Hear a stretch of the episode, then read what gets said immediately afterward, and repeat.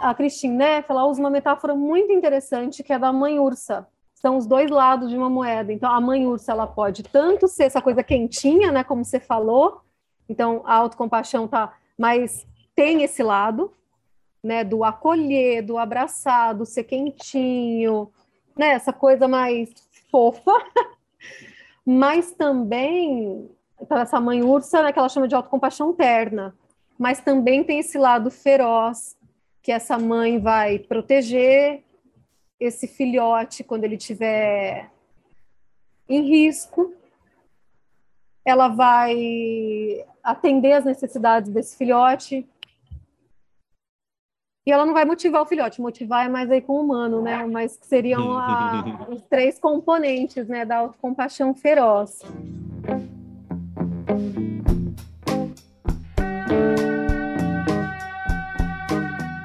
Seres de todos os reinos, nesta edição do Com Emergência, recebemos a querida psicoterapeuta, doutora em ciências e mãe dos pets Leonardo Donatella, Érica Leonardo de Souza. Especializada em abordagens baseadas em mindfulness e compaixão, Érica é a pessoa certa, no lugar certo, para conversar com a gente sobre o tema de hoje, a autocompaixão feroz. Um dos temas mais recorrentes desse podcast é a compaixão. Afinal, se o mundo exterior converge com os referenciais dos sujeitos, ele sempre pode ser transformado. Para que a compaixão fizesse sentido para pessoas do mundo eurocêntrico do século XXI, a pesquisadora e psicóloga Christian Neff e outros profissionais seguindo suas trilhas perceberam a necessidade de falar também em autocompaixão, ou, como nossa convidada prefere, compaixão autodirecionada. Essa abordagem nos ajuda a lembrar que uma compaixão que nos exclui está incompleta e é impraticável.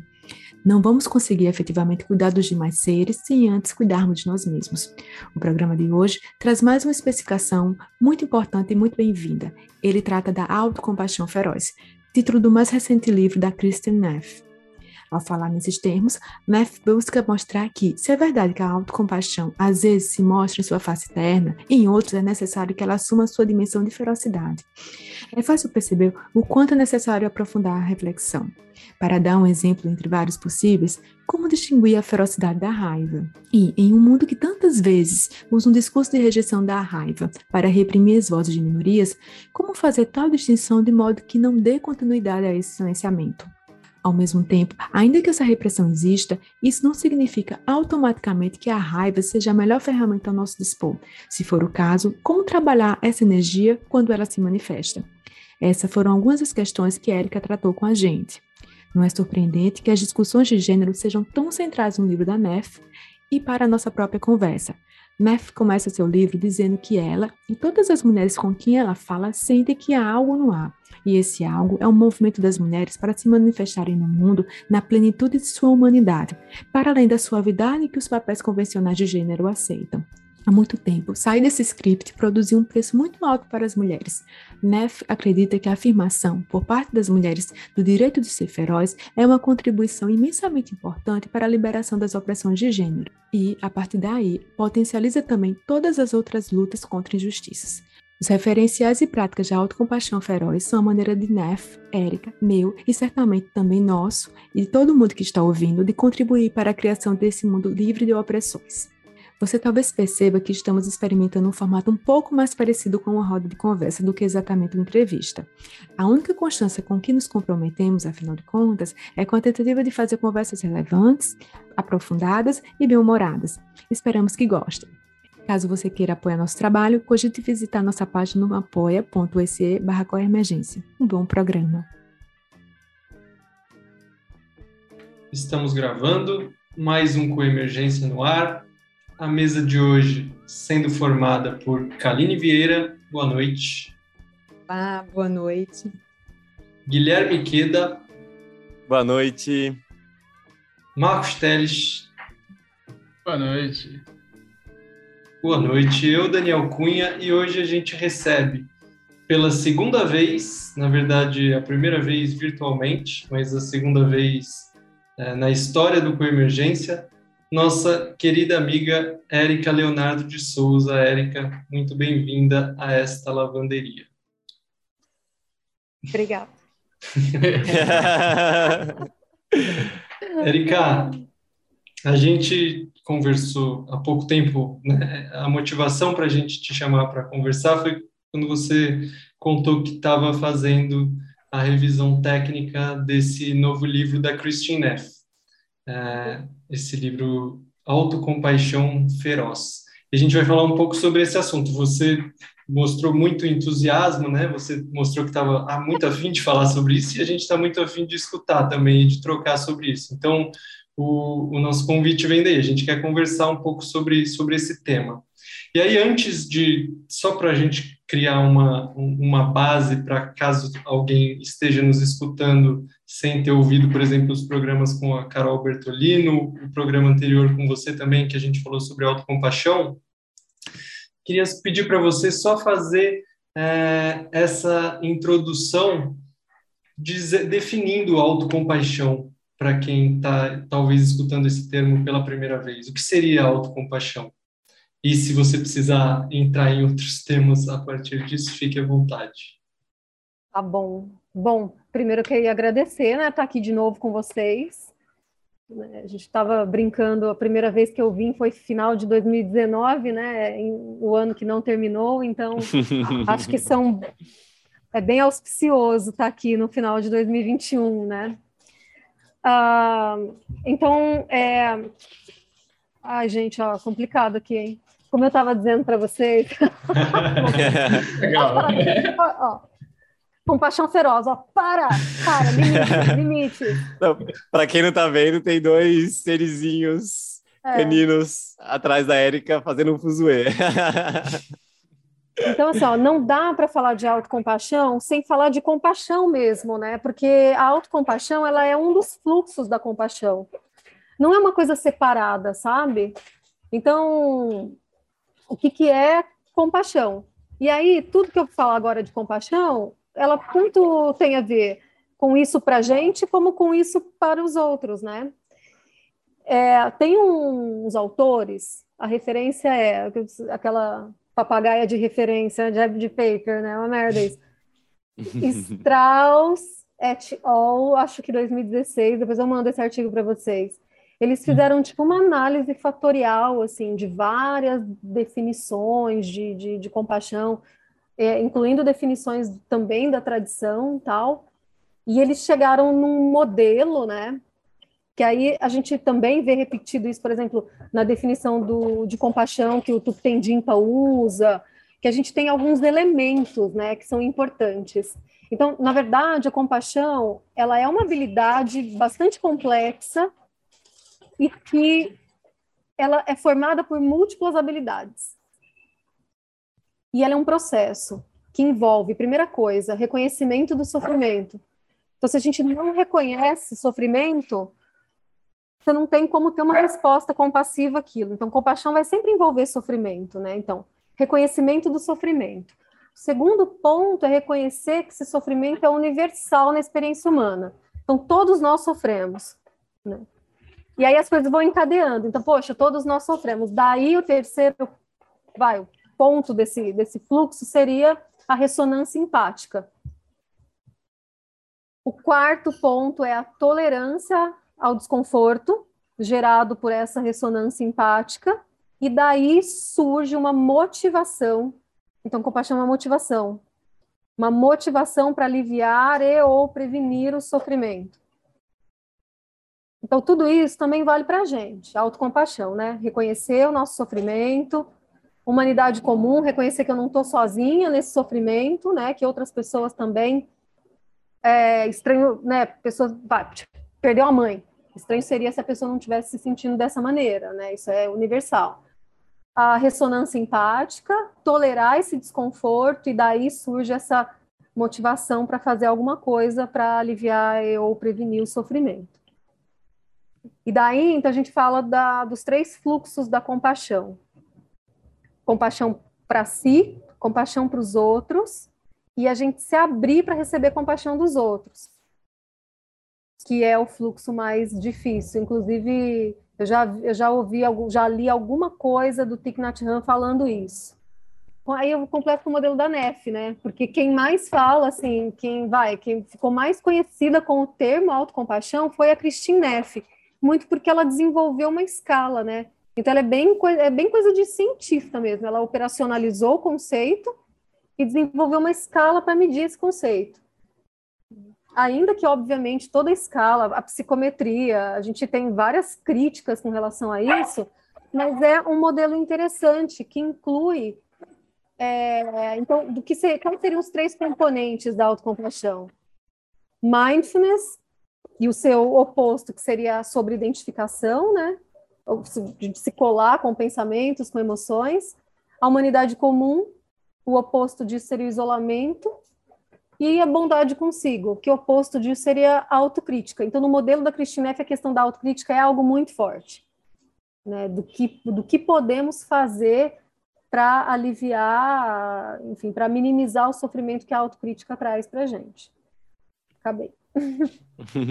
certo. Maravilha. E aí, então, obrigado por essa base. Aí, a partir disso, vem esse livro novo da Christine, da Christine Neff falando sobre autocompaixão feroz, que de cara é um termo que causa um estranhamento, assim, né? Por um lado, autocompaixão é uma coisa que já traz um quentinho, mas feroz é uma coisa que parece que, que, que briga, assim, tem, é, tem um confronto. Aí queria ouvir de você um pouco sobre essa definição mesmo. O que, que é isso, assim? Do que, que a gente pode esperar um pouco dessa conversa que seria com autocompaixão feroz? Então, assim, esse termo a gente vai ter que explicar. Quando o livro for lançado no Brasil, a gente vai ter que ter um trabalhinho, assim, de explicar, sabe? É igual a coisa do self-compassion, né? Eu não gosto dessa tradução, autocompaixão, não gosto desse self, desse auto para mim faz mais sentido falar compaixão para si, que representa mais os, os fluxos. Hum. E, é, e, é interessante que ela faz essa discussão no livro, que esse prefixo auto, né, o self, pode levar a um equívoco com relação à autocompaixão que não leva em consideração os outros, que é uma coisa mais autocentrada. E não é, né? Mas até provar que focinho de porco não é tomada, não tem aquela história? a gente vai ter que explicar. E com o termo autocompaixão feroz, a gente também vai ter que explicar. E aí eu lembro quando ela começou a trazer essas coisas, eu te confesso que não foi muita, entre aspas, novidade, por conta do que, por exemplo, a Pema Chodron já fala, da compaixão idiota, né, do que a gente estuda sobre a compaixão irada, tal. Ah, o que... Vocês conhecem aquele livrinho do Dalai Lama, o Sinta Raiva? Muita coisa ele fala naquele livro da questão da, da raiva poder ser, vai, um abrir portas para ações compassivas. Não que, a, não que a gente seja compassivo com raiva, não é isso, né? Mas a raiva como uma emoção humana que todo mundo tem, que é normal e que tem uma função evolutiva, ela traz uma, uma mensagem para gente, né? Então, se você está com raiva, bom, vocês vocês são professores do CIVI, vocês sabem disso melhor que eu. Então, assim, a raiva ela traz uma mensagem para gente. Então, você regula isso, você escuta a mensagem dela e vai agir no mundo, né? Então, compaixão feroz, ela vai por aí. Ah, até assim, outro dia eu, eu nem vou contar de quem, mas de uma pessoa famosa. Eu ouvi assim: ah, escreve no Google a palavra feroz e vê o que, que vem. Sim, vem imagens de raiva, de ferocidade e tudo mais. Mas a, a Christine Neff, ela usa uma metáfora muito interessante que é da mãe ursa. Então, são os dois lados de uma moeda. Então, a mãe ursa, ela pode tanto ser essa coisa quentinha, né, como você falou, então a autocompaixão tá, mas tem esse lado, né, do acolher, do abraçar, do ser quentinho, né, essa coisa mais fofa, mas também para essa mãe ursa, né, que ela chama de autocompaixão terna, mas também tem esse lado feroz, que essa mãe vai proteger esse filhote quando ele tiver em risco, ela vai atender as necessidades desse filhote, e ela não vai motivar o filhote, motivar é mais aí com o humano, né? Mas que seriam a, os três componentes, né, da autocompaixão feroz. Então, não tem, nessa, não tem a ver com raiva. A Christine Neff fala da raiva no livro, ela inclusive ensina práticas, né, para a gente regular essa raiva, para a gente manejar essa raiva antes de fazer o que tem que ser feito. Mas o livro todo, ela fala da importância do equilíbrio entre esses dois lados da compaixão, o terno e o feroz. E ela se coloca muito no livro, né? ela dizendo assim que o grande desafio dela mesmo, das práticas dela, é integrar isso, porque a vida toda ela foi mais, mais feroz do hum. que terna.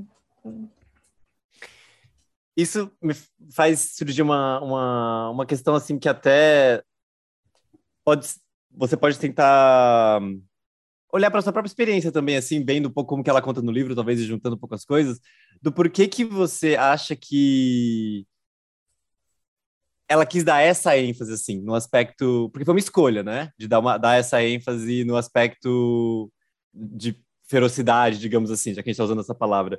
E aí, vendo como esse tema bateu em você e pelas próprias histórias que estão presentes no livro, por que, que essa ênfase foi importante? Foi para lidar com algum extremo que geralmente se cai quando fala de autocompaixão? Foi para lidar com que tipos de obstáculos, assim, você diria? Assim, Gui, é, é um livro quase que autobiográfico, hum. né?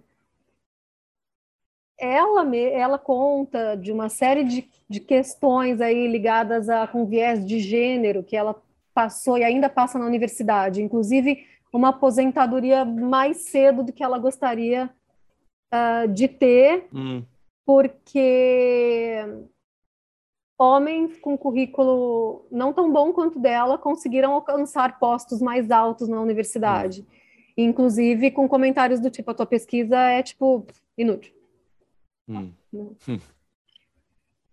Então, mas o que eu entendo, assim, que uma das motivações fortes da Christine para escrever esse livro foi o movimento Me Too. Então, ela fala muito disso. E aí ela conta outras histórias de, de abuso, né, de, que, ela, que ela presenciou. É, enfim, ela conta também a história do casamento dela. É um, é um livro bem, bem, autobiográfico. A gente sabe um monte de coisa, assim, bem sofrida da vida dela, né? Ela se abre muito, ela é muito aberta nesse livro, até mais do que no primeiro. No primeiro a gente vê ainda uma Christine F. mais ah, com a capa rosa, sabe? Bem, vamos bem isso, com a capa rosa. Nesse aqui você já vê uma, sabe? a coisa não é bem tão rosinha assim, né? Ela, se, ela expõe mais essa parte. Então, eu acho que a questão voltada para as mulheres foi uma grande motivação dela para escrever esse livro. Porque o chamado é esse, né? Autocompaixão para mulheres, para que elas possam, por meio da, de desenvolver essa habilidade, por meio da bondade, reclamar aí pelo seu poder e, enfim, prosperar na vida. Então, eu acho que a motivação dela foi falar para mulheres, sim.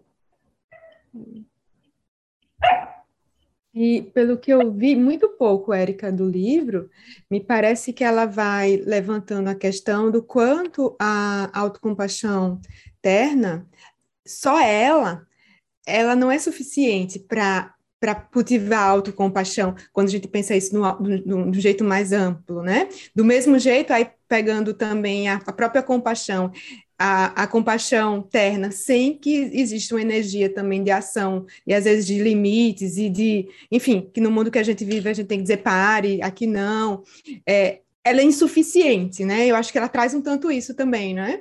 E que é uma coisa que parece controversa, porque parece, como assim? Como assim? É uma ação irada, é, é, é compassiva.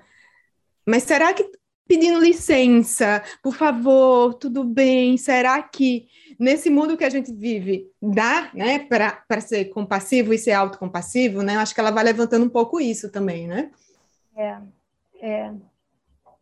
E aí, te ouvindo falar, Kaline, essa coisa de autocompaixão terna em mulher tem um viés de gênero absurdo, assim. Absurdo. Super. É, é quase que como se, não, mulher é terna então, a, é, é, que ela fala, né, da, ela usa os dois termos que eu esqueci, deixa eu ver se eu... Comunitárias, né, das mulheres mais comunitárias, tem outro termo que eu esqueci. Cuidadoras, Mas, né? Isso, exatamente. Então, beleza. Ser, ser compassiva terna, ótimo, você pode acolher, validar, mas a, quando a gente vai colocar um limite, e isso, e, e assim, ó, quando a gente pensa na questão de colocar os limites, tanto para os outros quanto para os danos que nós mesmas nos infligimos, tem esse cheirinho assim de, sabe, de irado, de raiva e tudo mais. Mas, por exemplo, atender às nossas necessidades não é nada raivoso. Nos motivar uhum. Com compaixão em vez de autocrítica não é nada raivoso. Né? Assim, esse senso comum, esse estereótipo de a feroz, sabe? Então a ferocidade aí é mais no sentido de força para agir no mundo. Poderia ser autocompaixão corajosa, mas para a gente não faz muito sentido, né? É meio que redundância isso também, porque pelo menos do que a gente estuda lá e vê do, dos trabalhos do Gilbert, tudo, para a gente fica muito claro que o núcleo, né, o centro da compaixão é a coragem. E não é nem a bondade no sentido de ser bonzinho, né? Eu sempre falei isso. Compaixão não é curso para ser bonzinho, para passar pano. É, eu acho que quando se nomeia, sabe, é, é compaixão é, feroz ou autocompaixão feroz, é, eu acho que vai se dando espaço para que certos sentimentos possam ser validados porque a sensação que eu tenho, e aí vem essa questão né, estrutural, como fomos, né, é, como a cultura foi nos moldando, especialmente as mulheres, é como se não existisse espaço para uma mulher ser raivosa. Ela pode até ser, ok, você é raivosa, mas você é louca, né, você é descontrolada, você é um monte de coisa negativa, né, então você tem até esse espaço, mas banca as consequências de se posicionar assim.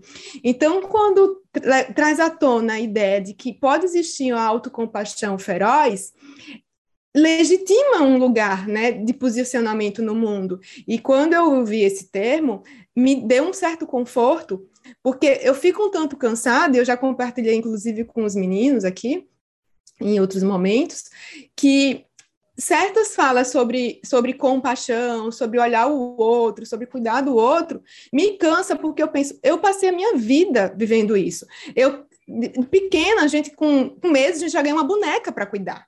Né? Então, assim, olhar para o outro é o tempo todo. A gente foi ensinado assim. Se a gente não fizer isso, somos é, loucas, psicopatas, autocentradas, qualquer coisa nesse sentido, assim, os mais absurdos.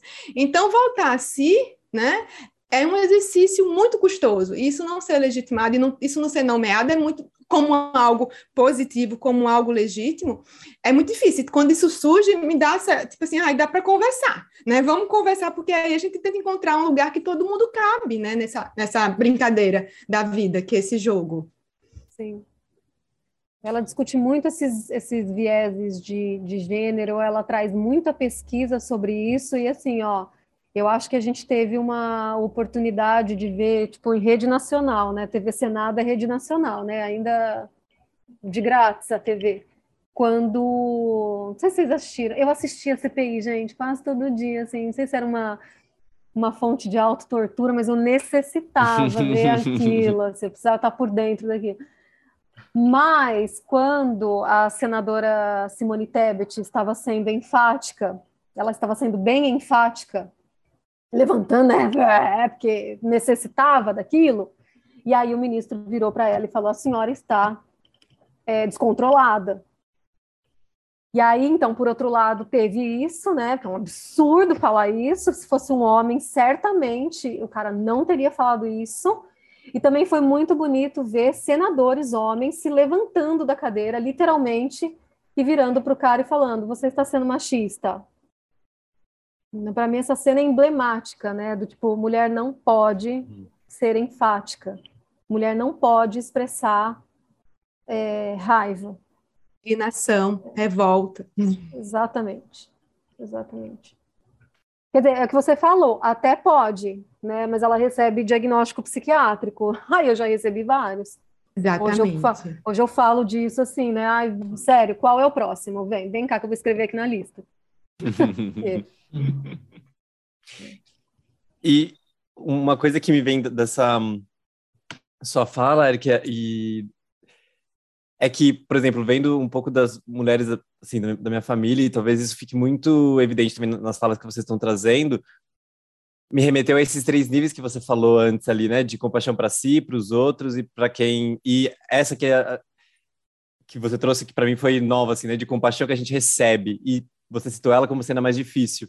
E eu vejo às vezes uma explícita e muito presente compaixão para os outros, mas aí um total desequilíbrio de tipo uma inexistência de compaixão para si, assim, é tipo que sobra do tempo do dia e olhe lá quando é quando, quando sobra.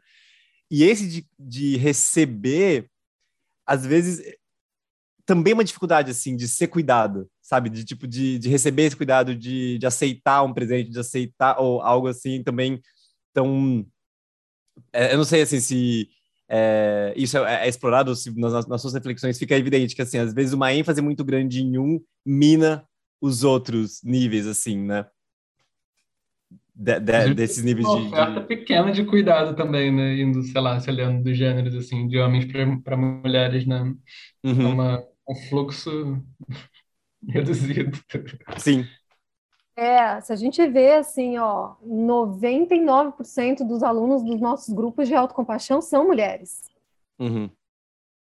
Né? Justamente porque assim, ó, é... como assim voltar motivação para aliviar o sofrimento para mim?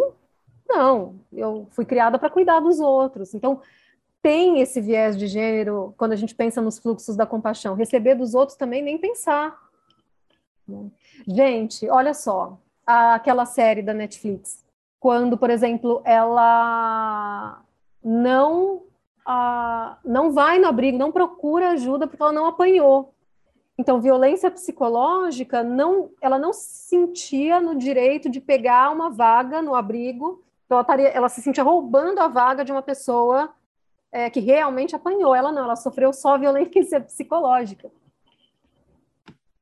Então, uhum. vai quase que nove episódios para ela conseguir receber ajuda. E esse fluxo do, do receber ajuda está muito ligado a vários medos relacionados à compaixão, né? Então, de se sentir fraco, de ficar dependente do outro, enfim, várias coisas aí. Né? E quando a gente pensa na, na questão do viés de gênero, isso é muito forte, né? Porque a gente não merece receber ajuda. E que, imagina, é quase que um pecado, né? Falando isso mesmo, né? Autocompaixão é quase que não, um pecado, é só para o outro, assim. Isso isso é bacana, assim, né? E a, a Cristina Neff, ela fala até no livro que assim as mulheres são, são ensinadas a serem legais e a não falarem muito e nem pedirem nada. Então, uhum. assim, é, é, é, fomos ensinadas a isso, né? E nesse caso específico que você estava falando, Érica, é assim, olha o desafio que é, porque quando eu peço ajuda, é eu reconhecer o quanto eu fui violentada, né? Então, é um lugar também muito difícil, né? Porque é assumir que algo sério, grave acontecer. É, é. Às vezes é, é melhor, não, tá tudo bem, né? Mas é porque vem esse outro lado, vem junto um pacote com ajuda. Aí é reconhecer, como você falou, que não damos conta de tudo, que somos frágeis também, né? Não só, mas somos frágeis também, somos vulneráveis também. Uhum. É, aceitamos coisas inaceitáveis também, né? E, e, é dolorido se, se reconhecer nesse lugar. Sim, sim. E tem uma outra coisa também, né, Kalime? É, isso é uma é uma constante em pessoas e mulheres que sofrem algum tipo de abuso, qualquer nível. É a questão da culpa. Então, é, pedir ajuda, reconhecer, ir lá e pedir ajuda, também é deixar a mulher muito exposta a alguém virar para ela e falar: Mas o que, que você fez para a pessoa fazer isso? Isso é muito difícil. Muito difícil. É porque somos tão, tão espertas, tão inteligentes, somos, somos sagazes. Como é que eu deixo alguma coisa acontecer e para ter que pedir ajuda? Uhum. Para a gente se safar muito rápido. Enfim, te vira, desde pequena te vira, se protege. O mundo é perigoso, como assim? Né? Então, uhum. tem um mundo que, e eu vejo, especialmente pelas meninas, assim, eu lembro quando eu criança, é, minha mãe falava, ó, era eu e minha irmã, né, a gente sempre andava junto, estudava junto, então era sempre as duas juntas. Se vinha alguém, não fala, segue direto. não se separem, né? E aí o mundo fica assustador. E se aconteceu alguma coisa? Será que era porque eu não prestei atenção? Então, eu com sete, oito, nove anos, eu não prestei atenção, e essa mesma, essa mesma ideia vai levando a gente, né, como pessoa adulta, a se acontecer, porque eu não prestei atenção. Eu sabia, né? Eu sabia que podia acontecer, né? Entre aspas, né? Porque o mundo avisa, né, que isso pode acontecer. Sim. Aí vocês estavam me perguntando uma hora aí, né, já que a gente está falando disso, por que, que, esse livro me tocou tanto, né? Acho que vocês perguntaram isso, assim, por que, que eu fico tão. Uhum, uhum. Porque, assim, ó, eu já sofri assédio moral justamente por ter, me, por ter expressado raiva. Então, tipo, ganhei um diagnóstico, uhum. me botaram numa sala, me deram um diagnóstico psiquiátrico, assim. E aí, é, esse é muito ponto de virada, assim, na minha vida e na minha carreira, porque foi aí que eu comecei, por exemplo, praticar no budismo. Foi aí que eu me envolvi com compaixão dentro da tradição. Aí que eu fui entender algumas coisas e foi por causa de práticas formais de compaixão que eu não adoeci por conta disso, porque é uma violência tremenda, assim, sabe? E aí fica uma confusão muito grande, assim, e onde a culpa é muito central. Tipo, cara, foi porque eu fiquei brava? E aí fica muito confuso, sabe? Não, não pode não pode ficar, ficar brava. Se você ficar brava, olha o que vai acontecer com você, assim. Né? E é uma dor enorme e que eu consegui lidar com tudo isso quando eu comecei a me envolver com essas práticas. Eu nem falo estudo, porque foi prática mesmo, sabe? Foi prática, prática, prática, prática, prática. E o que, que a prática muda, Érica, no sentido de como você lida com você, também em relação ao olhar com a pessoa que fez a ação. O que, que você percebe dessa dinâmica?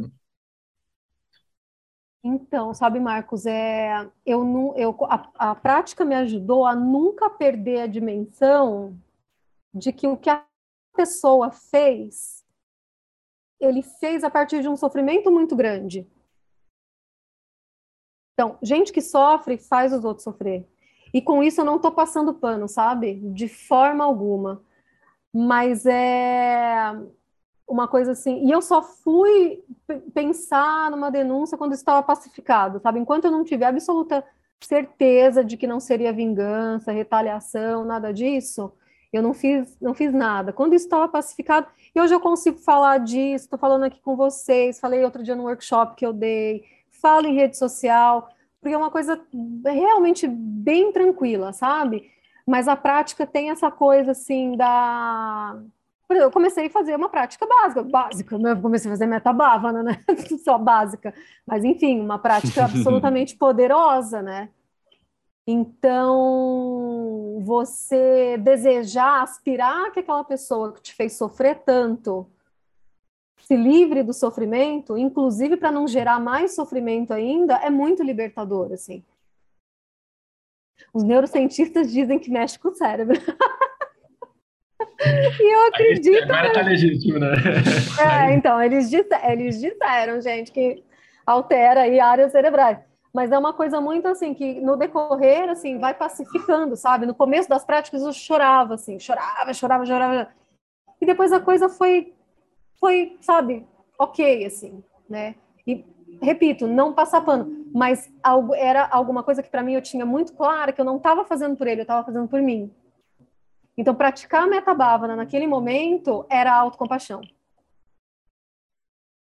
Érica, aproveitando esse teu exemplo é, e, e voltando um tanto para autocompaixão feroz, não sei se você consegue trazer um exemplo, né, um, um, uma ação que poderia exemplificar a autocompaixão feroz nesse, nessa circunstância, ou que poderia ser uma autocompaixão feroz nessa circunstância. Só para que a gente possa colocar um pouco assim no chão, né? Porque aí, quando você fala, por exemplo, metabávana, tô lá, quero que, aspirando que a pessoa seja feliz, e isso não é passar pano, e o que seria, aí é uma autocompaixão terna, né? Se for usar esse termo, e o que seria uma autocompaixão feroz numa situação como essa, ou algo parecido? Olha, Kaline, eu acho que a autocompaixão terna foi assim todo um processo de acolher e validar o que tinha acontecido, sabe? O que aconteceu. não só de mim para mim mesma, obviamente, mas também do meu entorno, de todo mundo que soube do que aconteceu, teve muito e teve também porque a gente tem as três as, as três três componentes da autocompaixão interna, que é o acolher, o acalmar, inclusive fisicamente, e o validar. Então, nesse, nesse contexto, precisei de muita é, acolhimento e, e autovalidação. A questão da autocompaixão feroz aí, é, no momento no que aconteceu, não teve muito colocar limite, sabe? Mas é uma situação que me mostrou a importância de colocar limite para o outro, do tipo, olha, é, não use a, a, minha a minha maneira de me comunicar, que muitas vezes é enfática, sim, quando eu estou... O livro, o estudo do livro do, da Beira do Abismo, me ajudou tanto a entender algumas coisas dessa época, da, da questão da indignação moral, sabe? Mas como? Sabe? E, e às vezes eu, eu arregalo um olho, que assim, parece que vai sair, saltar. Assim, mas como assim, sabe? Uma, realmente uma indignação. Falta muita prática ainda para eu conseguir, sabe, moderar um pouco isso. Sei lá se precisa, se não precisa, mas tem a questão da indignação moral. Eu descobri assim, esse, esse ponto, sabe? Então, de, de, de, de dizer, olha, de estar tá tranquila com isso, olha, estou indignada, né? Então, não, não me dê um diagnóstico psiquiátrico quando eu fico indignada com um assunto que é indignante, sabe? Porque, uhum. enfim, a gente se indigna com coisas indignáveis, né? Agora, eu acho que na situação que foi muito de autocompaixão feroz, foi a questão da motivação. Então, eu lembro que na época, logo virando o ano, eu criei o Conecta. Então, assim, a coisa de se motivar com compaixão foi muito forte, em vez de autocrítica, sabe? Ah, mas por que isso, por que aquilo, por que aquilo, que você fez isso, que não sei o quê. Então, não, vamos lá, o que, que você pode fazer? Qual é a resposta mais compassiva que você pode dar para essa situação? Então, assim, eu criei o Conecta, a gente fez muita, muita coisa na época, a gente produziu muito texto, traduzia muita coisa, uma época que não tinha muita coisa traduzida também, pensava, vai, 2017, cinco anos, sabe? Então, muita coisa legal foi feita a, a, a, partir disso, muita ação bacana no mundo que ajudou muitas pessoas foi feito a partir disso. E não é uma coisa assim, ai, que bom que teve o abuso, do tipo, ai, obrigada pandemia, sabe? Não, não é nada disso. Abuso é abuso, sabe? Não é obrigado abusador, para. Abuso é abuso. Mas, beleza. O que, que eu vou fazer com isso? É, e não é bem uma ação pontual, pode até ser, tipo, vou me retirar daqui e me levantar dessa sala porque eu não vou ficar ouvindo essas coisas. Mas também tem um processo a partir disso, né? Que, que aí você vai contando, que é uma elaboração do que aconteceu, pegar essa energia e produzir coisas, assim, tem um processo que não é uma ação única, exclusiva, né? Então, Sim. quando eu vou te ouvindo, eu vou também lembrando de mim e de quantas coisas que me indignaram, elas me mobilizaram para olhar essas certas questões, a repensar meu lugar no mundo, como eu quero me colocar, o que é que nesse processo inclusive que você falou do acolhimento, dizer, putz, é assim, quando as coisas me pegam e me indignam, a raiva surge. E não tem nada de errado com isso. Reconhecer Sim. esse lugar. Então, e isso é muito criativo, né? Porque a gente vai encontrando jeitos de viver de maneira mais. Uh, não é ajustada no sentido negativo, mas assim, mais integrada com aquilo que a gente consegue ser, né? Sim. E eu só queria fazer um esclarecimento aqui, tá? Que eu nunca bati em ninguém. Pois eu estava visualizando você dando uma surra. Na... E até assim, foi, foi um negócio incrível que no dia que a pessoa fez isso, e tinha ele, mais três pessoas dentro de uma sala junto, e eram três mulheres, né? É, e aí, mulher, quando faz isso contra mulher, é, puta, é uma merda, sabe? Desculpa, vou falar um, né, um termo é de cagar, gente. É, é, é uma coisa assim. Soro, eu, eu brinco, eu falo que sororidade é só no dicionário. Uh, eu ainda fiquei no lugar mais umas cinco horas, porque eu tinha que terminar o que eu tinha que fazer lá, e respirei, fiquei, e depois eu fui embora. Hum. Então, nem. Foi uma coisa tão absurda, gente, que eu nem consegui sentir raiva, sabe? Foi tão chocante que eu fiquei. Acho que eu fiquei anestesiada, assim. Hum. o resto do dia, sabe? Falando sobre as práticas, Érica, tem um trecho que eu peguei até do livro que eu achei bem bom, que ela fala ela lembra que a autocompaixão não é uma ideia, é alguma coisa que a gente pode fazer, que a gente pode treinar. Porque às uhum. vezes a autocompaixão é vista assim, né? Como se fosse só, ah, eu sinto autocompaixão por mim, como a gente só faz um reajuste cognitivo e é isso aí. E aí a Cristina fala, não, não é isso aí, é, é treino. E aí queria se você pudesse falar um pouco mais sobre as práticas, assim, a variedade de práticas, por exemplo, você citou que existem práticas para se acalmar também, inclusive físicas, né? Se são práticas, é, tem classes de práticas, práticas mais discursivas, em que a gente vai puxar, é, se colocar em algumas histórias ou fazer frases afirmativas, talvez, mas em relação a corpo, assim, também, o que, que tem de... Tem uma conexão da autocompaixão hoje com visões ligadas a trauma, por exemplo, a como o nosso sistema nervoso é afetado e o que, que a gente pode fazer para ajudar? Meu, acabou de sair um artigo que até o Germer que me mandou, porque ele sabe que eu, eu, eu até tinha pensado em fazer isso no pós-doc, eu ia fazer e veio a pandemia, e aí que bom que os alemães fizeram, né? que não preciso, não preciso fazer. Que eles. É um artigo super legal que eu estou para fazer um vídeo sobre ele, para explicar eles avaliaram alterações na fisiologia e também níveis de, de cortisol com aquela prática do toque tranquilizador, né? Que é você. A, a clássica é mão no coração, né? No peito, mas isso vai, tem pessoas que não toleram, né? Essa colocar a mão aqui. Então, em qualquer lugar que você sinta conforto, tranquilidade. Então, por exemplo, essa prática é uma prática muito boa. Eu uso muito quando eu estou atendendo, ouvindo histórias muito difíceis. Eu pego na mão aqui embaixo da mesa, estou me, me cuidando durante um atendimento, sem deixar de cuidar do outro, né? Então. Para quem não está assistindo, você está ah, colocando. Sim. Aí tu mostrou igual, mané. não, eu tô, eu tô pedindo para escrever. Passo a passo. Assim, para quem está só me ouvindo, é isso aqui, galera. É só isso aqui. Aper, pegar vai... a própria mão, apertar a própria, segurar a própria mão. É isso. se dá as mãos, né, Érica? Tipo, se, se dá as mãos. mãos. Exatamente, exatamente.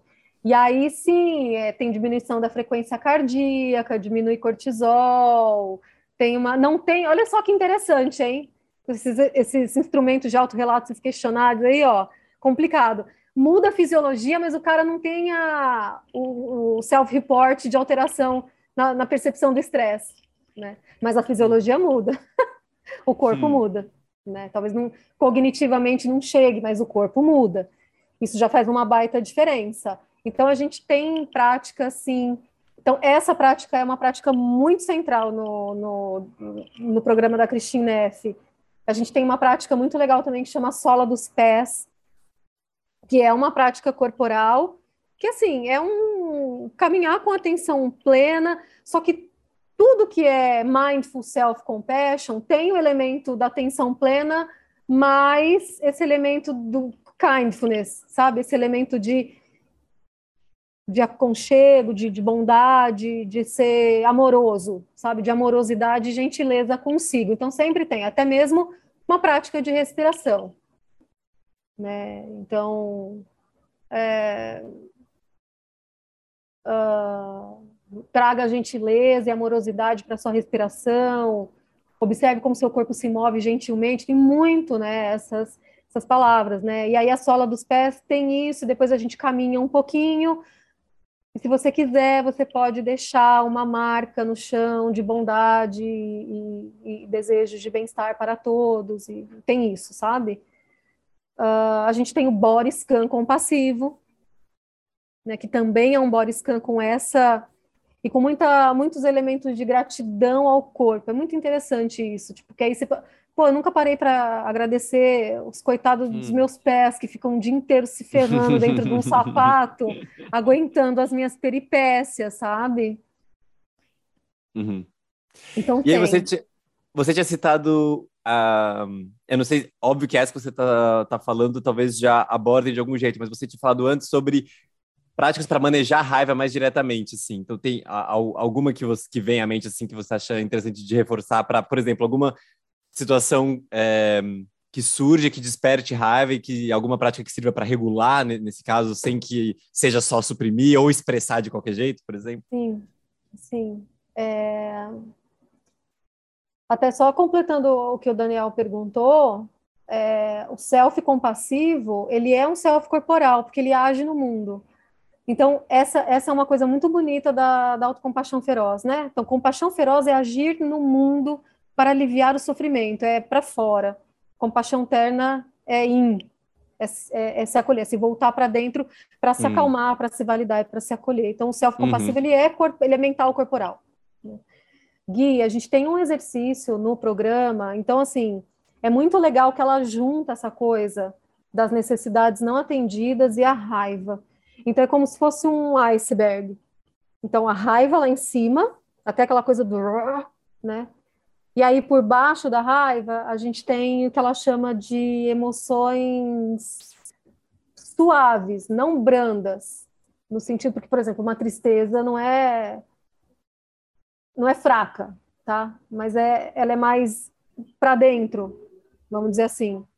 Então, em, embaixo, nessa camada intermediária, a gente teria emoções mais, mais para dentro, assim. E aí, na base de tudo isso, está a necessidade não atendida. Hum.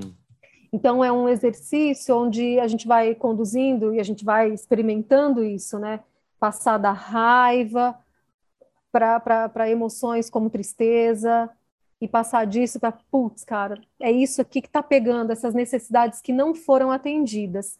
E aí a, o pulo para a regulação é pensar, é, é experienciar como é que a gente mesmo poderia atender essas necessidades.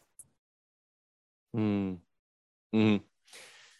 Nossa, isso faz muito sentido te ouvindo, porque várias vezes a gente até teve uma vez, eu estava lembrando de um papo que a gente teve um pouco sobre que a gente se identifica muito nesse sentido, assim, de, é, falando aqui da gente do, do, do, podcast, de às vezes ter esse extremo, né? De tipo, tá, eu, eu, tenho uma necessidade, às vezes até a gente sabe mais ou menos qual ela é, mas não, não sabe muito bem como colocar de um jeito que não cai nos extremos de, tipo, só aceitar o que o outro tá demandando, por exemplo, ou o que tá surgindo e ficar com aquilo travado porque você não sabe colocar e ficar com certos receios de não encontrar esse meio termo, de assim, eu posso afirmar essa necessidade de um jeito que é tão digno quanto é, o que a outra pessoa tá, tá colocando de necessidade. Só que às vezes parece que só a do outro é, é válida e, e, merece atenção, e por um medo de, sei lá, de ser num relacionamento, de, de perder a pessoa, de não ser mais amado, de ser julgado, de ser visto como alguém que. É, não sei, assim, outros medos que estejam por trás, a gente não se coloca e não valida do modo mais, assim, tão digno quanto aquela, aquele comportamento do outro. Assim, tipo, não, isso para mim vai ser um não, e tudo bem. E aí, por esses receios de, de, se colocar desse jeito, a gente não faz. Então, é, achei uhum. foda você falar isso, porque eu me identifico muito com essa, uhum. esse não atendimento de necessidades, gerar certas raivas, por saber que é, é uma necessidade que eu não tô colocando. Aí eu já fiz vários checklists, assim, de tipo, por exemplo, de não colocar limite, de, e, de, e desse. Por não colocar limites, não tá provendo necessidades minhas e assim por diante. Mas por uhum. essa dificuldade de navegar nisso, assim, de reconhecer, estabelecer limites de um jeito é, atento para mim, do mesmo jeito que eu tô atento para o outro. E às vezes eu Sim. só, tipo, sumo e não me coloco nada, e vou aguardando aquilo de um jeito rancoroso, assim. Complementando isso que o Gui está falando, o quanto é difícil quando a gente se coloca. Quanto a gente, quando tem a coragem de se colocar, aí é. a gente, aí eu vou falar por mim, mas eu sei que a gente já compartilhou coisa, a gente fica apertado, a gente fica envergonhado, a gente fica culpado, se achando a pior pessoa do mundo, e aí uhum. eu, eu me sinto adolescente de 12 anos, assim, eu consegui acessar, eu me sinto adolescente de 12 anos, dando os primeiros passos no mundo, de me colocar no mundo e sem conseguir, achando que ninguém vai me amar e vai, me, vai uhum, ser mais meu amigo, uhum, que eu vou uhum. ser chamada para as coisas, eu vou ser, eu vou ser cancelada. Nossa, é. Né? o sentimento, eu vou ser cancelada. Sim. É. Só que aí tem uma pegadinha, né, Kaline? Porque aprender a expressar as necessidades é um passo. Nossa. O segundo passo é aguentar o outro não poder atendê-las. Porque às vezes, entendeu? Às vezes, e não tem que atender. Às vezes, ah, vou, vou aprender a expressar as minhas necessidades e, eu, e elas vão ser Todas atendidas. atendidas. Não, elas não vão. E aí eu lembro disso que nesse exercício, o final dele é assim, é um tapa na cara, do tipo, tá, e se, a, e se, e se os outros não forem capazes de, de atender as suas necessidades, você é capaz de, de se dar o que você precisa? Então aí entra a autocompaixão feroz. Uhum. Nossa, tem, tem muito sentido. E eu acho que é isso, assim, a gente precisa. Porque é quase que não tivesse muita saída. E na minha experiência, é tipo assim: é muito dolorido quando eu falo, eu fico muito. Eu fico apertada, eu fico, fico muito zoada. Mas na medida que eu me acolho, depois eu consigo até rir da minha situação. Tipo, eu me, eu me vejo como menina de 12 anos, então eu fico rindo comigo mesma de, quanto aquilo tomou uma dimensão e que de repente era importante, mas é tipo, meio que ri do, não de uma maneira pejorativa, mas assim, do, dar, dar uma leveza para aquilo, e o quanto também eu me fortaleço nisso. Putz, olha, a pessoa, vamos pensar que deu tudo errado, né? A pessoa não pôde atender uhum. minhas necessidades, super ok eu não morri por isso. Eu sigo, eu dei um jeito, eu encontrei outras formas, mas para isso eu preciso experimentar. Uhum. E ao mesmo tempo, como esse lugar também, além do, de dar uma certa segurança, vai dando uma força para descobrir que é a história, a questão dos limites, né? Assim, que tem situações que se a, a pessoa não consegue uh, está em harmonia com alguns valores que para mim são importantes, talvez não caiba mesmo aquela, uhum. aquela, aquela relação, uhum. do jeito mais amplo que a gente pode chamar de relação, né? Então, os, os rompimentos fazem parte do processo, né? E a gente, essa pessoa vai encontrar alguém que vai super se alinhar com o jeito dela de funcionar, e isso não é no sentido que é bom, ruim, mal, pior, não, é mas assim, para mim, assim, tem coisa que me produz, tem coisa que me bagunça. Então, assim, será que eu preciso, hoje, nesse momento, será que eu preciso dessa bagunça? Não, nesse momento eu não dou conta dessa bagunça. Então, essa bagunça aqui, para mim, passa.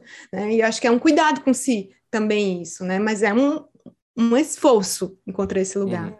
Uhum. Sim.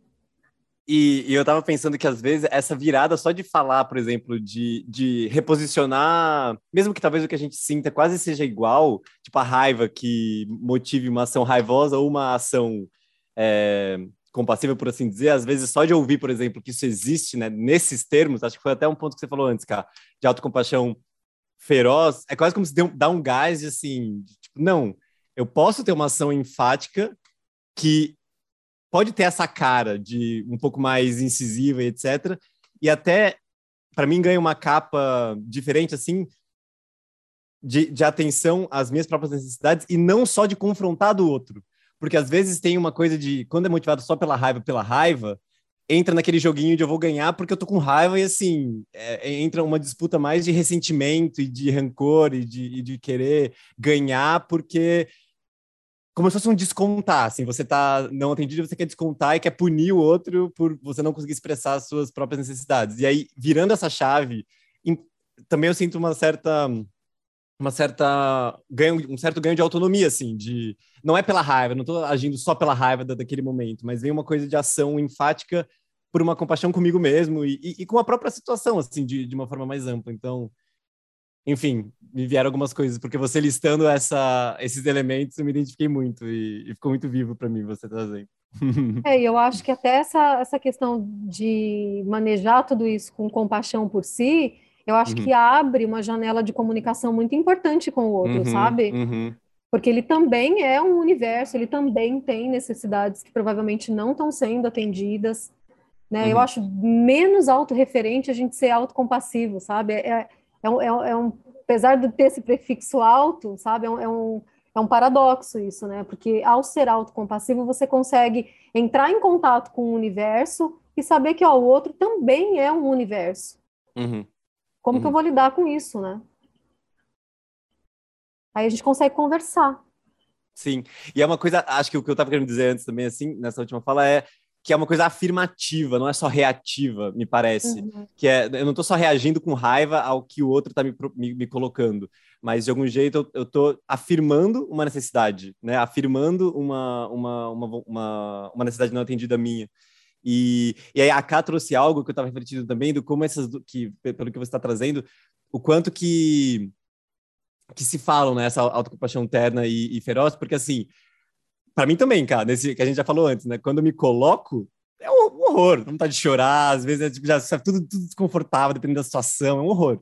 E aí, é bom ter esse amparo que a gente sabe que a gente vai poder se acolher também, que eu tenho recursos, eu não vou depender necessariamente daquela situação que é difícil, que é de conflito. Então, se eu falo um não, porque para mim às vezes isso é muito difícil, assim, de negar, putz, desde as coisas mais bestas até as mais amplas, de negar uma conversa com um amigo, por exemplo, que me chamou para uhum. conversar. Uma dificuldade imensa, porque parece que aquela pessoa, se eu, se eu falar não, mesmo que eu esteja cansado, mesmo que seja um dia que eu queira, sei lá, fazer qualquer outra coisa, o não dói, porque assim, putz, e se ela nunca mais quiser falar comigo por conta disso? E se eu não estiver mais no, no, no centro dos, do, dos melhores amigos? Sei lá, qualquer viagem que, que venha. E que mesmo que o tempo já tenha provado que não é assim, mas enfim. Aí ter esse lado que. É, primeiro, esse, aspecto de, tá, eu posso acolher isso por esse sentido de, de reconhecer necessidades e, e, de, e de me mover por compaixão. Aí o depois, que vai ficar doendo, tem essa, esse outro lado da, da moeda de uma certa forma para se acolher também, para perceber que a gente tem recursos para cuidar do depois, né? Super massa isso. Hum. Hum, só uma coisinha sobre esse não, porque aí o. Primeiro que é muito bom. É melhor receber sim, claro, mas é muito bom receber nãos honestos, assim, quando existe uma uhum. comunicação em que é super transparente. É... Mas também o quando a gente não pode falar não, ou não se sente validado a falar não, e eu acho com certeza que o, o gênero, em muitas questões da nossa sociedade, deve tornar isso mais forte, mas a, pelo menos o que eu vejo no meu comportamento é que eu acabo fazendo umas coisas meio estranhas, assim, porque é um não, mas é uma resposta que eu acabo não dando, uma coisa meio. Uhum, uhum, uhum. Pior do que eu falo, Só dando perdido, né, Marcos? Isso é péssimo. péssimo. Eu sempre brinquei com isso os, os meninos recebem um manual quando eles nascem, né? Então, hum. sempre que eu levava um pé na bunda, eu falava, eita, tá no manual, qual página do manual? Tá, isso oh, o, problema, o problema não sou, oh, o problema não é você, sou eu. Eita, qual página do manual? Tá, isso Só para deixar claro que eu não estou falando de, de tá. nada disso. Ah, já deixou claro, Marcos, não tem mais como remendar, não. Mas ninguém receber não, gente. A gente não vive numa cultura para isso. Não vive. E uhum. aí, a gente, quando a gente fala não, rola assim um rechaçozinho, sabe? Se não tem uma maturidade aí na história. E aí a gente vai sendo, ah, não vou falar porque justamente isso. Tem um persa do século rare, rare, rare, que a gente lê no programa e que o cara fala mais ou menos assim, ó, todo mundo quando acorda diz com os olhos, me ame mas a gente só não pode falar isso alto, porque senão a gente seria preso, né? Mas a verdade é essa, assim, que a gente tem muita dificuldade para colocar limites por medo de perder o amor e a consideração do outro. E é uma coisa bem evolutiva isso, né? Porque, assim, pensa lá, um bebê, se os pais não gostarem dele, ele vai morrer. Ninguém vai cuidar dele. Hum. Então a gente se sente, tipo, cara, é uma, é uma experiência. Quando a gente sente que alguém rejeita, rechaça, é uma experiência muito visceral, assim, sabe? De desamparo mesmo, de, de da, uhum. dessa, dessa possibilidade de não ser cuidado e não sobreviver. Isso é uhum. muito instintivo, assim, sabe? É, é bem evolutivo essa, essa experiência. Hum. Por isso tão custoso é, reconhecer que Bem, é, eu, o outro pode até não estar tá comigo, mas eu posso estar amparada comigo mesma. Eu já comigo, sou adulto o suficiente para me, me amparar, né?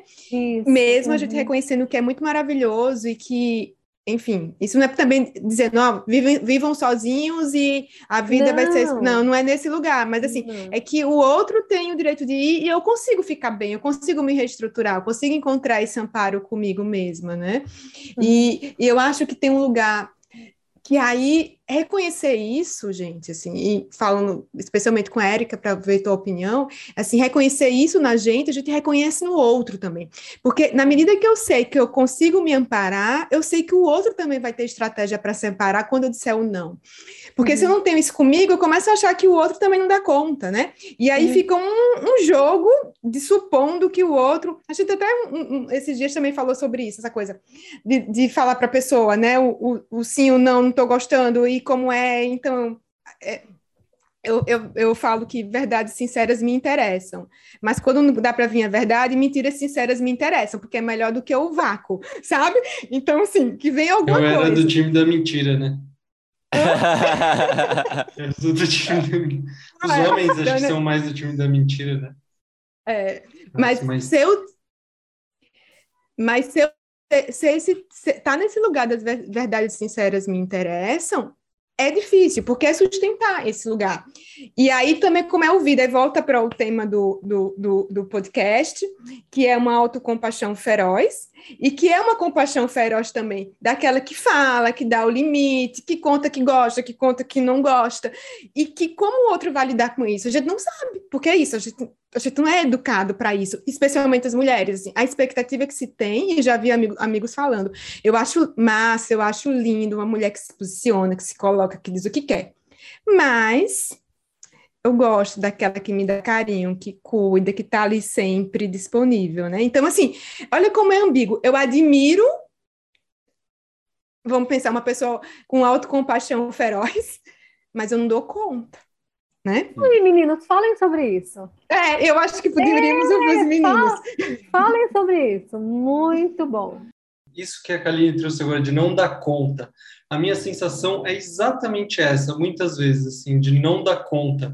E às vezes um não dar conta é, fisiologicamente, quase. De, por exemplo, numa relação é, de relação homem e mulher em casa, uma relação íntima que às vezes uma, uma forma mais agressiva que a, que a Andressa, minha companheira, traz e me pega de um jeito que eu não dou conta, assim, que eu, é uma coisa que eu saio meio do ar, assim, eu não consigo responder, não, eu, eu não compreendo aquilo, e aí eu, eu, eu dissocio, né, eu tenho umas respostas de trauma com isso, assim, de dependendo do jeito que a pessoa se posiciona. Aqui eu tô falando da relação com ela porque a gente está junto o tempo todo, mas isso é repetido ao longo da vida, provavelmente. É, e não sei se só com mulheres, eu, eu sinto que essa, é, falando de raiva, assim, né, dessa postura, uma postura mais agressiva, uma postura, que, é, que se levanta, é, ela, eu tenho essa sensação, assim, de não dar conta, e não dar conta é ruim, porque isso faz um efeito cascata, porque se eu não dei conta aqui, aí a coisa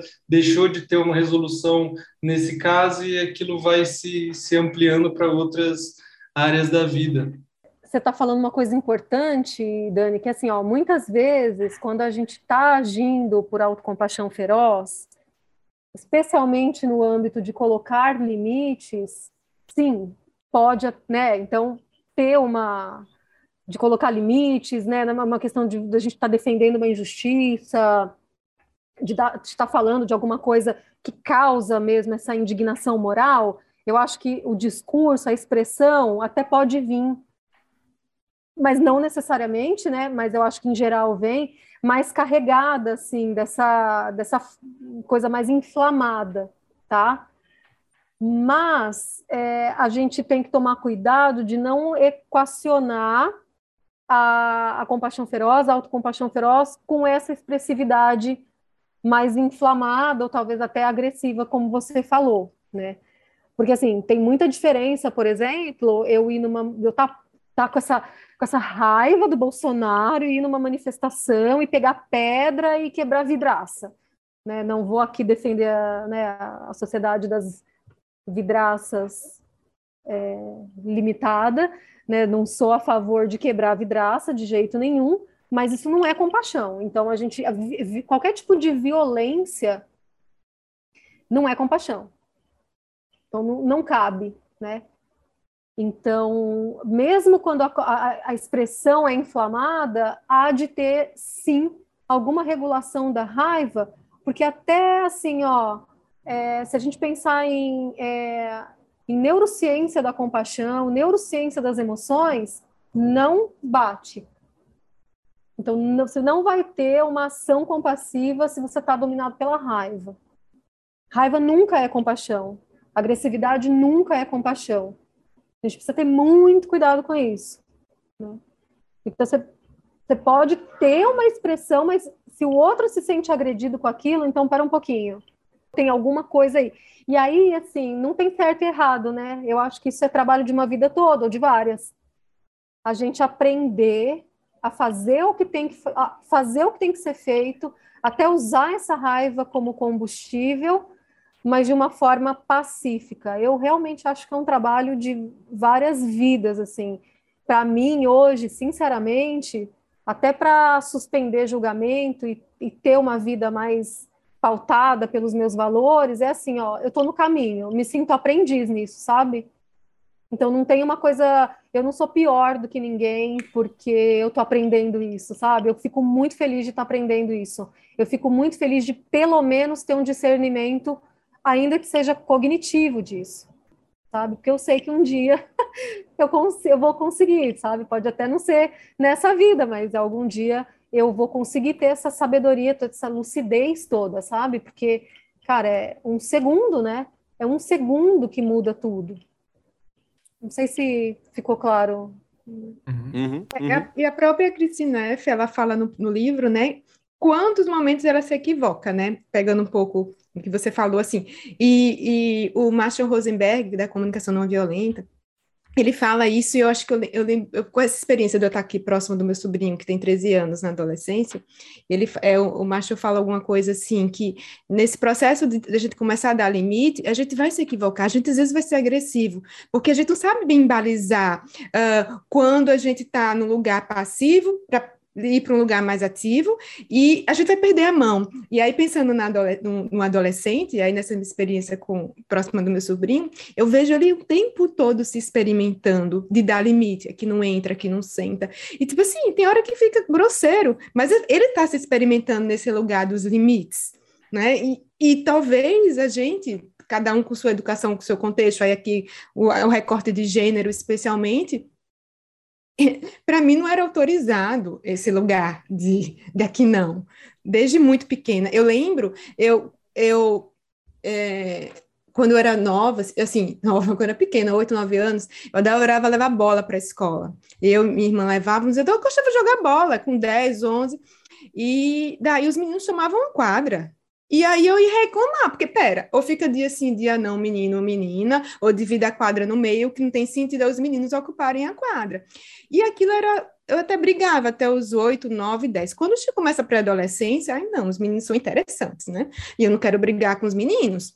Então, começa no lugar de ficar em silêncio, então eu vou dar um jeito, eu começo a não levar bola, né? Então, é, como se a gente não aprendeu isso antes, como a gente vai a gente vai estar nesse lugar adolescente, nesses experimentos, e aí vem esse lugar, a gente não vai dar conta, quando você falou, Dani, não dou conta, e talvez esse lugar da aceitação, ou aceitar não dá conta. Putz, deu uma confusão em aceitar esse lugar, porque a gente não sabe. E aí eu acho que é um lugar muito, muito, muito colocado para os homens que os homens dão conta, né? Eles dão conta de tudo, porque eles brigam e eles resolvem, são muito práticos, mas não, do mesmo jeito que a gente quer falar e não pode ou não consegue mais, sei lá, os homens também não dão conta de tudo, né? E corta, dói, fere, e falar que fica aí angustiado e torto quando diz um não para um amigo, isso é muito bom, porque parece que é tudo bem. E para muitos caras vai ser muito, tudo bem. Sei, a gente está com um recorte muito específico de homens aqui, né? Convenhamos, mas é, é, interessante perceber que isso passa. Aí vem a humanidade compartilhada, que é uma coisa que ela fala muito no livro, né? Esse reconhecimento dessa humanidade. Sim, sim.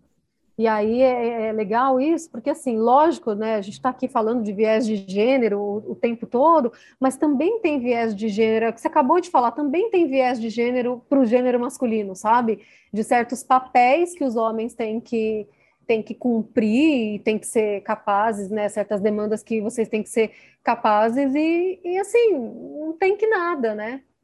Não tem que nada. E eu acho que, como a gente estava falando no começo, né, é um livro que é para é um livro que é para homem também, não é um livro só não é um livro só para mulher, porque e não é um livro, sabe? Eu também, eu não vejo feminismo assim, né? Não é um livro tipo, ah, nós somos inimigos, sabe? Então, ou um livro para empoderar a mulher para berrar com os homens. Não, nada disso, né? Mas, assim, é, é, um retrato de um universo que, muitas vezes, né, na maioria das vezes, é incompreendido, né? Tem, enfim, um monte de, de estereótipo e que causa sofrimentos muito reais, né, e concretos, assim. Uh, e que talvez se os homens pudessem ter essa visão, saber como que é de verdade desse lado, sabe?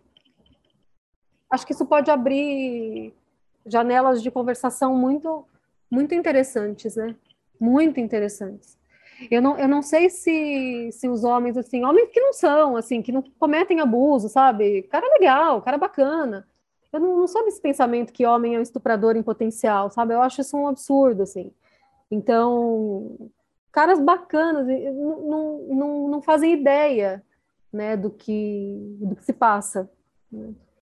de medos que a gente tem de fazer coisas, do automonitoramento que é, sabe?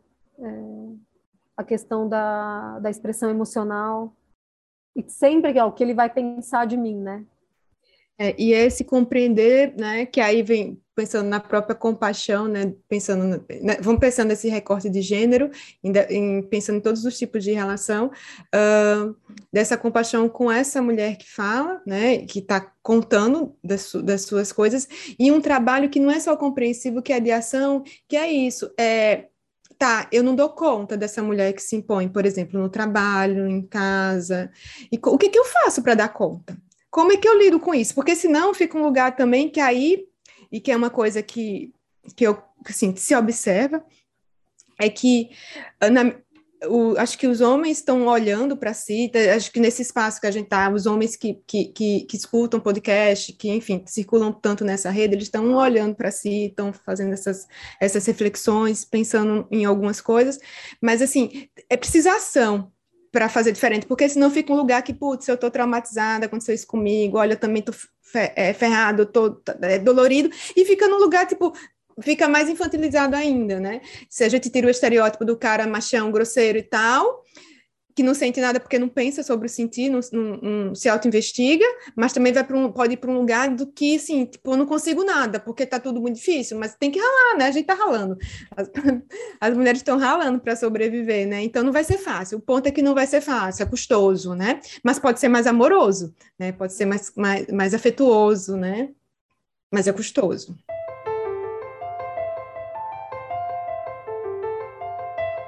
Então, Erika, para a gente e se encaminhando para o nosso encerramento, queria te fazer a nossa já famosa e conhecida pergunta maluca. Pensando na sua, na sua trajetória recente, tanto com a autocompaixão, mas mais especificamente mergulhando nesse universo da autocompaixão feroz, gente queria saber o que foi que você aprendeu nessa investigação que que mexeu com você, assim, que é algo que você gostaria de dividir também, não só com as pessoas aqui, mas algo que você começa a dividir com nos encontros que você tem a partir de, de agora, assim, o que, que você, o que, que surgiu que mais mexeu com você? Tá. É interessante que assim, ó, eu pratico o programa da Cristina F desde o início de 2018. Inclusive a Carol foi a minha professora, né? A Carol e a Marta. E aí é muito interessante ver o percurso dela, que muitas das coisas que estão explicitadas hoje no livro, a gente já trabalha no programa, mas não com esse nome. Ela até chama, chama também de autocompaixão Yang e tal, já trabalha, mas ela vem colocando mais esses elementos, e, e no livro é uma coisa que ela, puf, aí ela cria práticas específicas, né, para essa face feroz, assim, na verdade, não é práticas diferentes, são uh, versões de práticas que a gente já tem, ela dá essa roupagem para desenvolver essa faceta feroz, né? Então, eu já venho praticando isso há um tempo, sem saber que chamava isso, né? Quando ela dá essa cara, quando ela dá essa, essa roupagem, eu leio o livro, tudo, fica uma coisa. É, é, muito curioso isso. E aí me lembra muito uma coisa que o Paul Gilbert falou numa supervisão que a gente estava fazendo, né, num grupo tal. Ele falou assim, ó. É, ninguém quer ser raivoso, né? Até, até, pegando, né? Como eu falei, compaixão feroz, a gente não vai equivaler, igualar a raiva, não é isso, mas tem, está envolvido isso sim. Então, ninguém quer ser raivoso. Se expressar com raiva gera sofrimento. Então, isso por si só já faz brotar compaixão. Então, onde há sofrimento, cabe uma ação compassiva, né? Então, é, é, é, bem paradoxal, né? Saber de tudo isso me faz querer e, e, e assim, ter uma diligência muito maior para me expressar com menos raiva. Porque a autocompaixão feroz não é isso. Entende? Então, assim, ninguém quer se expressar com raiva, porque no final das contas, se expressar com raiva gera sofrimento. Beleza, mas às vezes eu, mas às vezes não me expresso. O que que eu posso e de modo feroz, né? O que que eu posso? Que limite eu vou me dar? Como é que eu posso me colocar esse limite para prevenir o meu sofrimento? Então veja que esse esse lado do se colocar limites para comportamentos que nos causam sofrimento é super feroz. E eu posso fazer isso com uma comunicação mais raivosa. Eu vou botar limite nisso, sabe? Então, é, essa, isso aqui, sabe? me, me fez olhar para pra, as minhas emoções mais intensas com mais compaixão e querer muito fazer alguma coisa com isso, não no sentido de reprimi-las, né? Mas no sentido de dar um lugar mais amplo para elas, sabe? De dar, de dar um espaço amoroso para elas. Acho que é isso. Assim. Hum. Bom. Muito bom. Você quer ler o trechinho do. Ah, eu quero, eu quero. sabe o que, que acontece? Fica aquela coisa assim, né? Ah, ah, seja autocompassivo que você vai ser cool, fofo e super e aí ela, ela termina o livro de um jeito assim muito muito bacana, assim, que é um tapão, sabe? Eu vou ler o trechinho então para você. Ela diz assim, ó: Tenho praticado autocompaixão diariamente por quase 25 anos. Embora eu esteja efetivamente mais forte, calma e feliz, e meu bulldog interior não late tanto quanto antes, eu ainda luto. Eu sou tão imperfeita quanto antes, e é assim que deve ser ser humano não é sobre acertar, é sobre abrir o seu coração. Seja você mesma, errando ou acertando. Aprendi a fazer isso com o tempo, apenas me movendo através de todos os meus erros e experiências difíceis. Eu tendo a ser mais yang do que yin, então ela quer dizer que ela tende a ser mais feroz do que terna. Mas quando isso me coloca em apuros, eu dou uma resposta gentil a mim mesma, restaurando o equilíbrio novamente. Aprendi a amar esse lado feroz, corajoso, às vezes mal-humorado e reativo de mim mesma, porque sei que é parcialmente responsável por muito do que consegui. Escrever livros, conduzir pesquisas, desenvolver programas de treinamento, oficinas de ensino e o mais importante, criar o meu filho, Rowan. Essas conquistas foram impulsionadas tanto pela ferocidade quanto pela ternura. Mas mesmo se eu não tivesse realizado tudo isso e mesmo que tudo pare amanhã, sei que eu não seria menos digna. Certa vez ouvi um professor de meditação, acho que é uma professora, acho que é o Pema Chodron, dizer: o objetivo da prática é simplesmente se tornar uma bagunça compassiva. Pense nisso. Se o seu objetivo é apenas ser solidária, prestativa e compassiva consigo mesma, aconteça o que acontecer, o seu objetivo será sempre alcançado. Você aprende a abraçar a bagunça como a expressão plena da experiência da vida humana. Não se atinge um estado de equilíbrio se permanece assim caímos constantemente em desequilíbrio, repetidamente, e é a compaixão por tropeçar que restaura o equilíbrio. Fim. Uau. Muito bom. Maravilha, Érica. Muito obrigado. Eu queria só também deixar um espaço para você, se você quiser divulgar alguma coisa. Eu sei que tem algumas palestras para rolar, ou cursos, eventos, se você quiser aproveitar esse momento só para lembrar disso. Fique Isso. à vontade. Ó, primeiro falar do livro, porque as pessoas vão perguntar, né? Ah, quando sai, quando sai, não uhum. sei o quê, tá, tá, tá. Então, assim, tá quase pronto, né? Você que é amigo do editor, tem que ver lá com ele. Mas, assim, pelo que eu tô entendendo, acho que esse ano não dá tempo, mas o começo, vai, primeiros três meses do ano que vem, já tá até na lista da editora lá dos próximos lançamentos, né? Então, pelo andar aí da carruagem, eu acredito que nos três primeiros meses do próximo ano já vai sair pela Lúcia da Letra. Boa. Uh, meu, a gente tem o workshop sobre vergonha com o Germer para fevereiro, onde ele vai ensinar a manejar a vergonha com atenção plena e autocompaixão. O Germer é um dos criadores do programa Mindful Self Compassion junto com a Christine Neff, e é um grande estudioso aí do tema. Né? E para quem quiser se inscrever, encontra onde? Encontra no Instagram do Conecta com dois T's.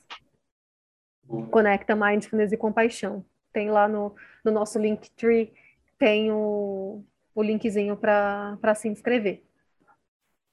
Tá? E lembrando que em 2022, depois de três adiamentos, a gente vai ter a formação de professores do Mindful Self Compassion no Brasil. Bom. Acho que a pandemia vai deixar.